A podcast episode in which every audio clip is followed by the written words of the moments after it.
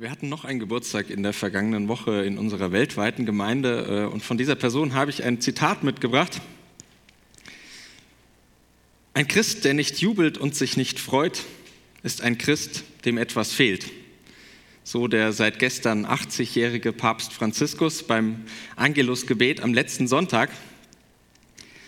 Und der vierte Advent, den wir heute feiern, der ist ein Fest der Freude oder das adventliche Fest der Freude. So kurz vor Heiligabend ist das auch kein Wunder. Vielleicht habt ihr schon aus Versehen natürlich nur das ein oder andere Geschenk in seinem Versteck entdeckt.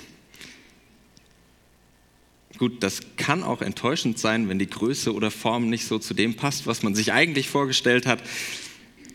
Aber im Allgemeinen lösen Geschenke doch eher Freude aus. Das würde sogar ich unterschreiben, obwohl ich wirklich kein Geschenkemensch bin. Und das wiederum kann, glaube ich, meine Frau äh, unterschreiben. Ein Christ, der nicht jubelt und sich nicht freut, ist ein Christ, dem etwas fehlt. Wenn das mal so einfach wäre. Denn ganz schnell wird aus diesem freudig wohligen Gefühl von schönem Miteinander an den Feiertagen ein unwohles. Hoffentlich nicht nur bei denen, die das unmittelbar betrifft. Denn keineswegs ist Advents- und Weihnachtszeit für alle Menschen pure Freude. Das zu vergessen, das wäre eine Flucht in himmlische Höhen, weit über dem Boden der Tatsachen. Manchmal muss man vielleicht suchen, um in einer nicht zufriedenstellenden Gesamtsituation etwas von Weihnachten zu entdecken. Das leise Beachten, die Pausen mithören. Und deswegen heißt diese Predigt heute Morgen der leise Gott oder die Pausen mithören. Der in der evangelischen Kirche für heute vorgeschlagene Text, den ich mir vor einigen Wochen schon äh, zurechtgelegt hatte, dass ich ihn heute Morgen predigen möchte, der ist sehr weihnachtlich und freudig. Zumindest in einem frommen Rückblick. Mit all unserem theologischen Gepäck, was wir so mitbringen. Ich will heute mal dazu ermuntern, die Situationen, die zugrunde liegen, nicht aus den Augen zu verlieren. Und spaßeshalber gesagt, ähm, wir tun damit ein bisschen was, ganz wenig, aber ein bisschen was gegen das Wort des Jahres 2016, postfaktisch das meint das Verleugnen von Tatsachen zugunsten wohliger Gefühle oder eben aufgrund von Gefühlen. Und etwas Ähnliches werden wir auch nächste Woche am Heiligen Abend machen, sogar noch etwas stärker. Wir achten auf die Gesamtsituation und lesen unseren Text heute gewissermaßen auch ein bisschen zwischen den Zeilen, nämlich in zwei Pausen in zwei stillen Momenten unseres Textes. Und wir suchen die Stille. Ich bin gespannt, was das mit uns und mit diesem Text machen wird. Und ich lese uns den Text aus Lukas 1, die Verse 26 bis 38.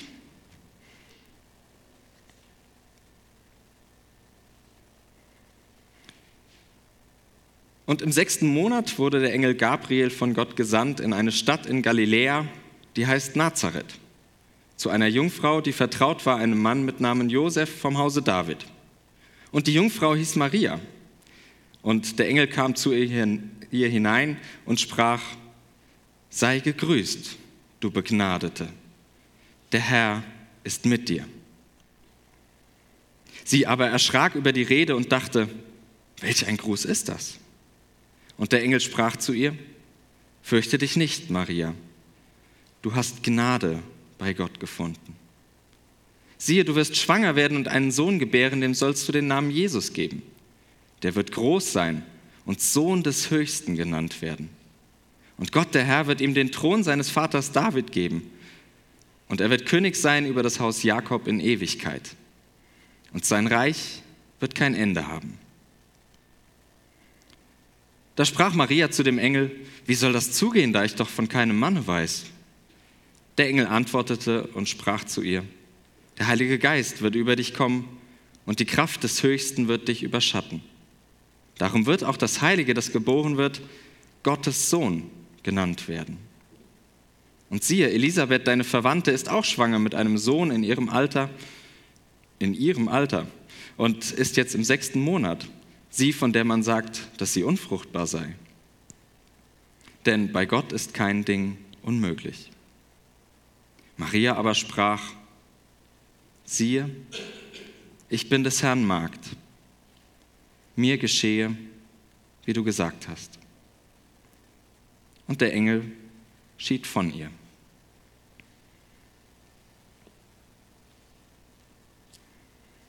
Wir gehen direkt rein in die Gesamtsituation als Ouvertüre für die Pausen, die wir uns anschauen. Kennt jemand von euch Dierfeld?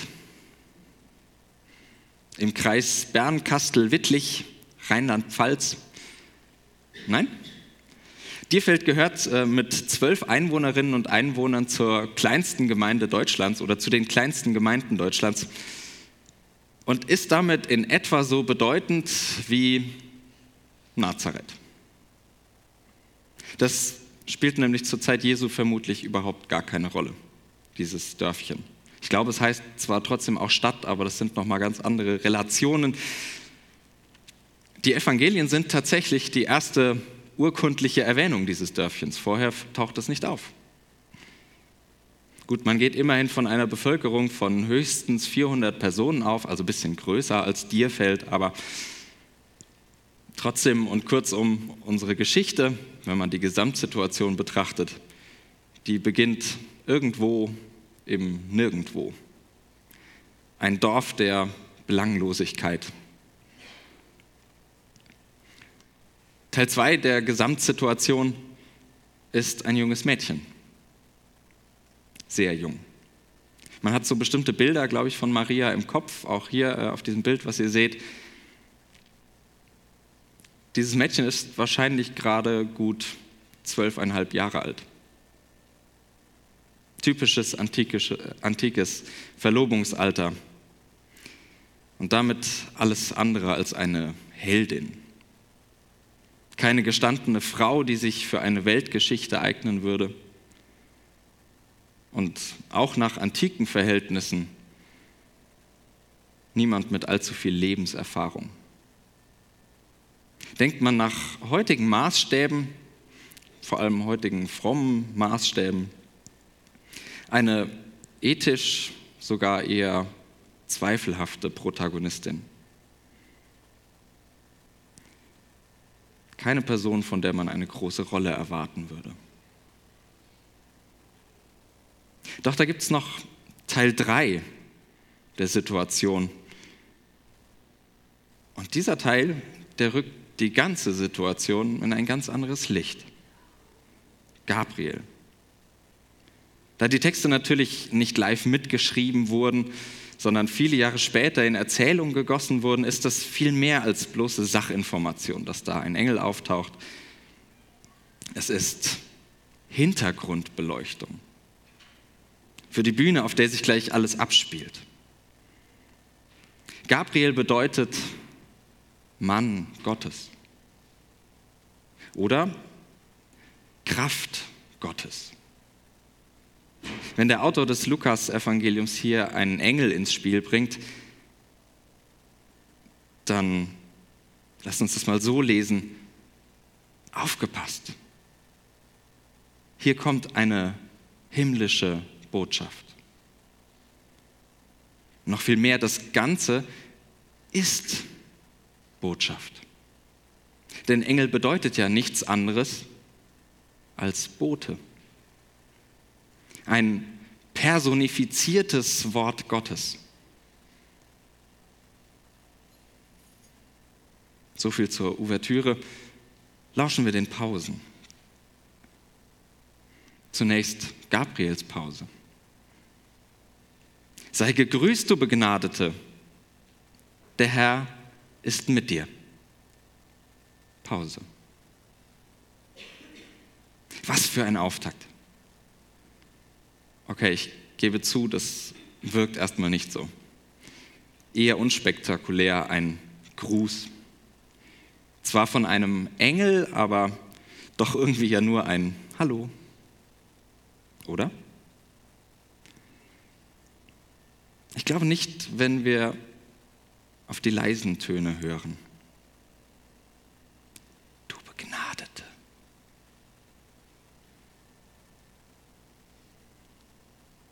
Ich will behaupten, dass das der allererste Auftrag des Engels ist. Vielleicht sogar eines jeden Engels. Gnade verkündigen. Den Menschen sagen, hier ist Platz für euch, hier ist Platz für dich. Dir sagen, du darfst hier sein. Es ist gut, dass du da bist. Wie und wer auch immer du bist. Mit allem, was du mit dir herumträgst. Einfach so.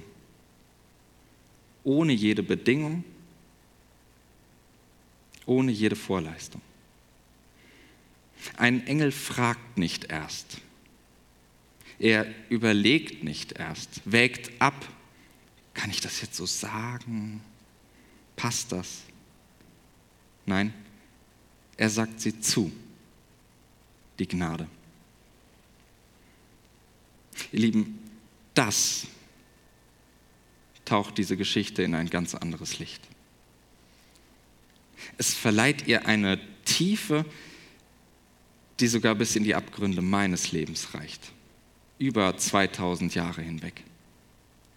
Eine Tiefe, die nicht in den angeblichen Fakten irgendeiner Geschichte stecken bleibt, denn die helfen mir nicht, heute mein Leben zu führen, heute mit meinem Leben klarzukommen. Aber die Tiefe der Gnade, die schreibt Geschichte. In Serie. Bis heute. Ich habe schon öfters davon erzählt und wisst ihr, was ich an meinen geliebten TV-Serien so besonders mag? So besonders reizvoll finde? Die Pausen. Die schier unendliche Fülle an Möglichkeiten, die eine Pause zwischen zwei Episoden mit sich bringt weil plötzlich alles passieren könnte. Wenigstens bei einer guten Serie. Und ich glaube, genau darum geht es. Um die Handlungsmöglichkeiten, die mir die Pause nach einer Gnadenepisode ermöglicht. Die Freiheit, Geschichte zu gestalten. Deine Geschichte zu gestalten. Ich stelle mir etwa diese junge Frau vor. Seit Kindesbeinen in einer sehr traditionellen Dorfgemeinde aufgewachsen, zu Hause. Und jetzt frisch verliebt, seit kurzem liiert und unverheiratet schwanger. Und ich stelle mir vor, was so eine Gnadenpause für diese junge Frau bedeuten könnte eine Pause, die nach der Gnade erstmal innehält. Stille, die nicht die Empörung klingen lässt, in der nicht der Richterhammer nachhallt, sondern ein Wir sind für dich da. Gnade entlastet das Evangelium, diese gute Nachricht, diese gute Zusage befreit. Ich glaube, wo ein christlicher Glaube das Leben schwermütiger macht, als es doch ohnehin schon ist, da läuft etwas schief. Ja, natürlich, Jesus spricht von einem Joch, aber das muss man sich genau angucken.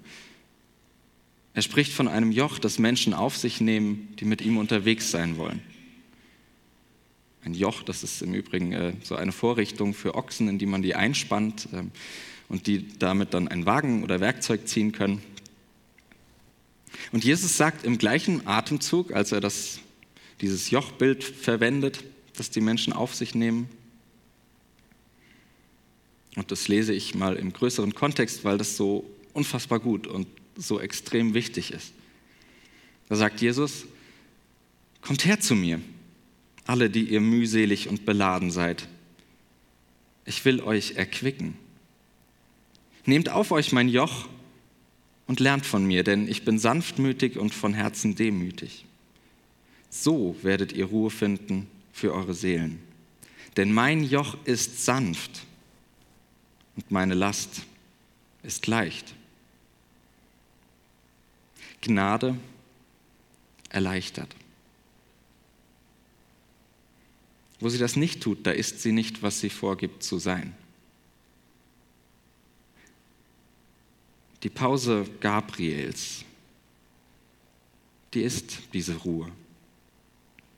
Das Ausruhen vom turbulenten Leben, weil plötzlich das ständige Brummen der gesellschaftlichen Leistungsmaschine verstummt.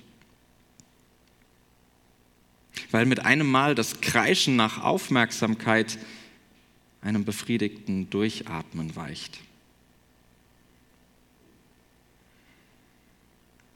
Die Pause Gabriels bringt die Angst zur Ruhe, mich mit all meinem Verdienen und all meinem Verkorksen selbst ins Recht setzen zu müssen.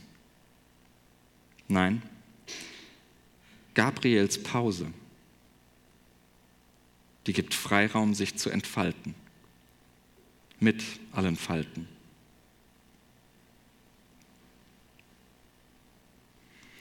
Wir machen einen Sprung zu Marias Pause.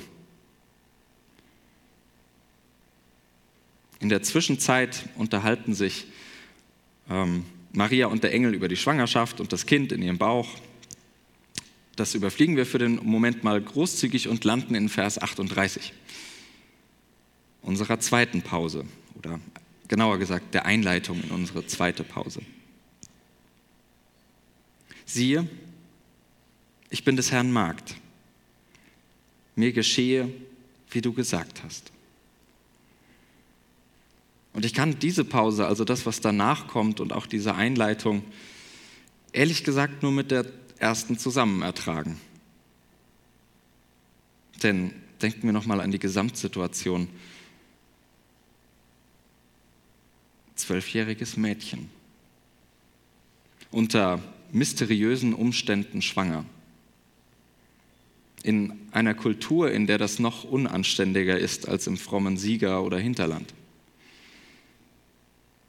Und jetzt dieses viel zu erwachsen und viel zu fromm klingende, okay, dann ist das so.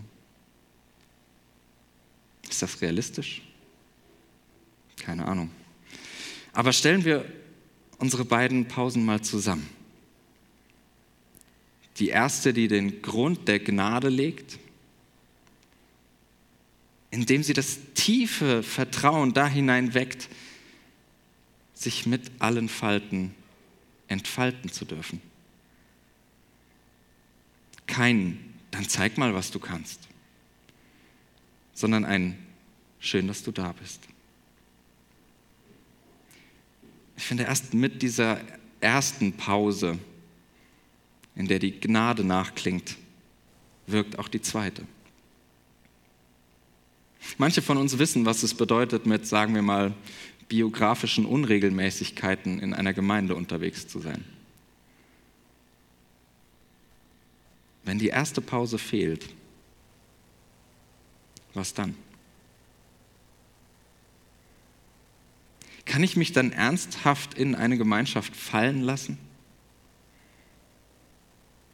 Kann ich wirklich wissen, dass ich als ganzer Mensch mit all meinen Lasten und all meinen Lastern vor Gott und der Gemeinde sein darf, wer ich nun mal bin?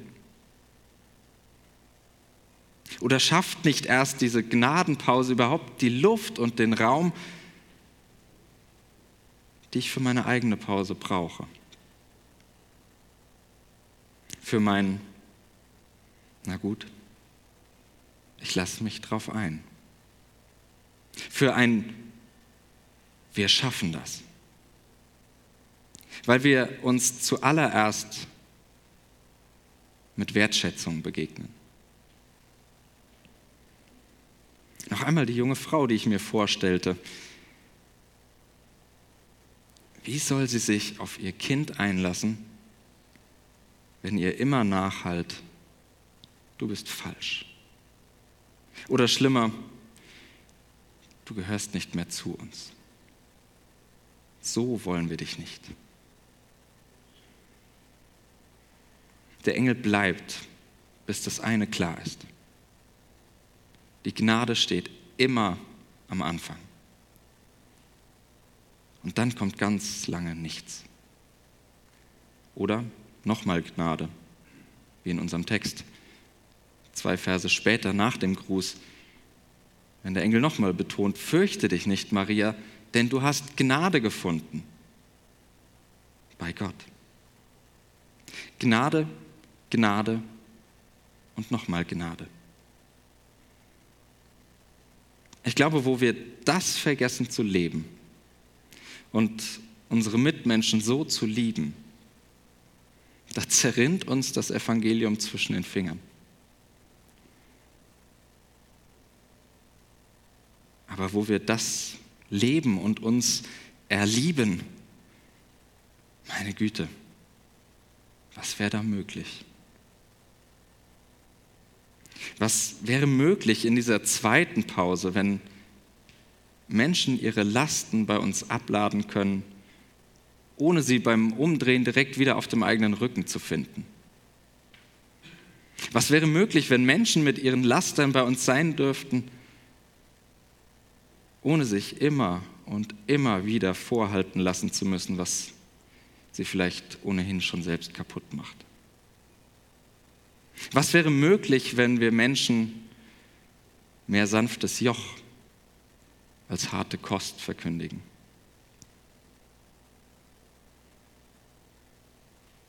Ich glaube ja, dass dann auch deine und meine zweite Pause in einem ganz anderen Raum erklingt. Die zweite Pause, das ist die nach deiner Zustimmung, nach deinem dich auf die Situation einlassen.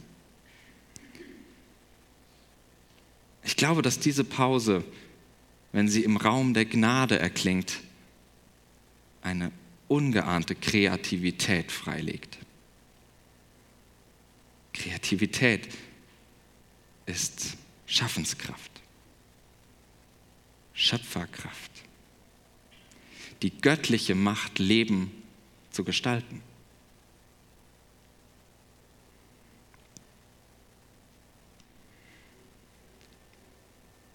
Der Klangraum ist Jesus. Wir lesen im Text, siehe, du wirst schwanger werden und einen Sohn gebären. Dem sollst du den Namen Jesus geben. Der wird groß sein und Sohn des Höchsten genannt werden. Wir hatten uns zu Beginn die Gesamtsituation angeschaut.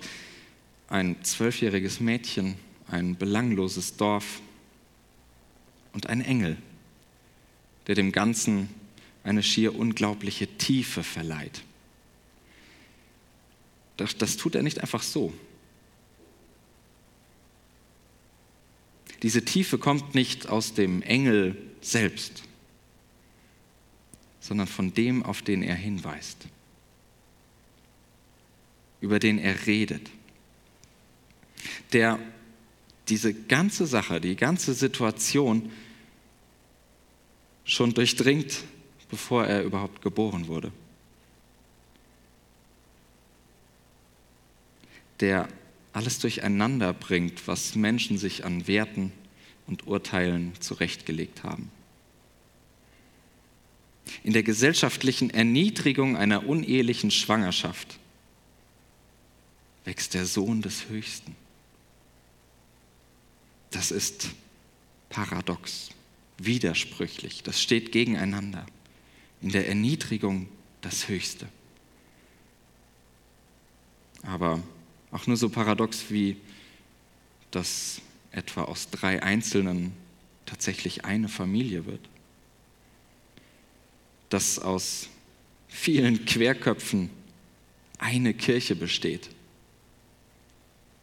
Dass aus unzählbaren Scherben das eine Mosaik deines Lebens gebastelt wird. Es geht nicht alles glatt und einfach. Nicht in unserem Leben, nicht im Leben der Maria und schon gar nicht im Leben Jesu. Und das heißt doch, wenn das der Sohn des Höchsten ist, der Sohn Gottes, es geht nicht alles glatt und einfach, eben auch nicht im Leben Gottes. Der kürzlich verstorbene Leonard Cohen hat eine wunderbare Zeile in einem Lied gedichtet. There is a crack in everything. That's how the light gets in. Es ist ein Riss in allem. So kommt das Licht rein. Die Risse und Pausen in unserem Leben, die bringen die Gnade zum Klingen. Nicht nur irgendwo, sondern im Klangraum Jesus. Sein Leben, seine Geschichte ist es, in der wir Gott erleben.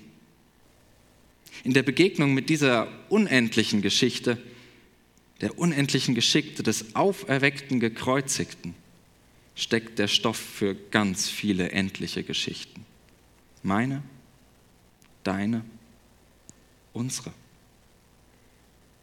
Und der Stoff ist die Gnade. Das unverdiente Angenommensein vor Gott. Das unerwartete Willkommen im Haus des Feindes. Der unreservierte Platz im Konzert des Lebens.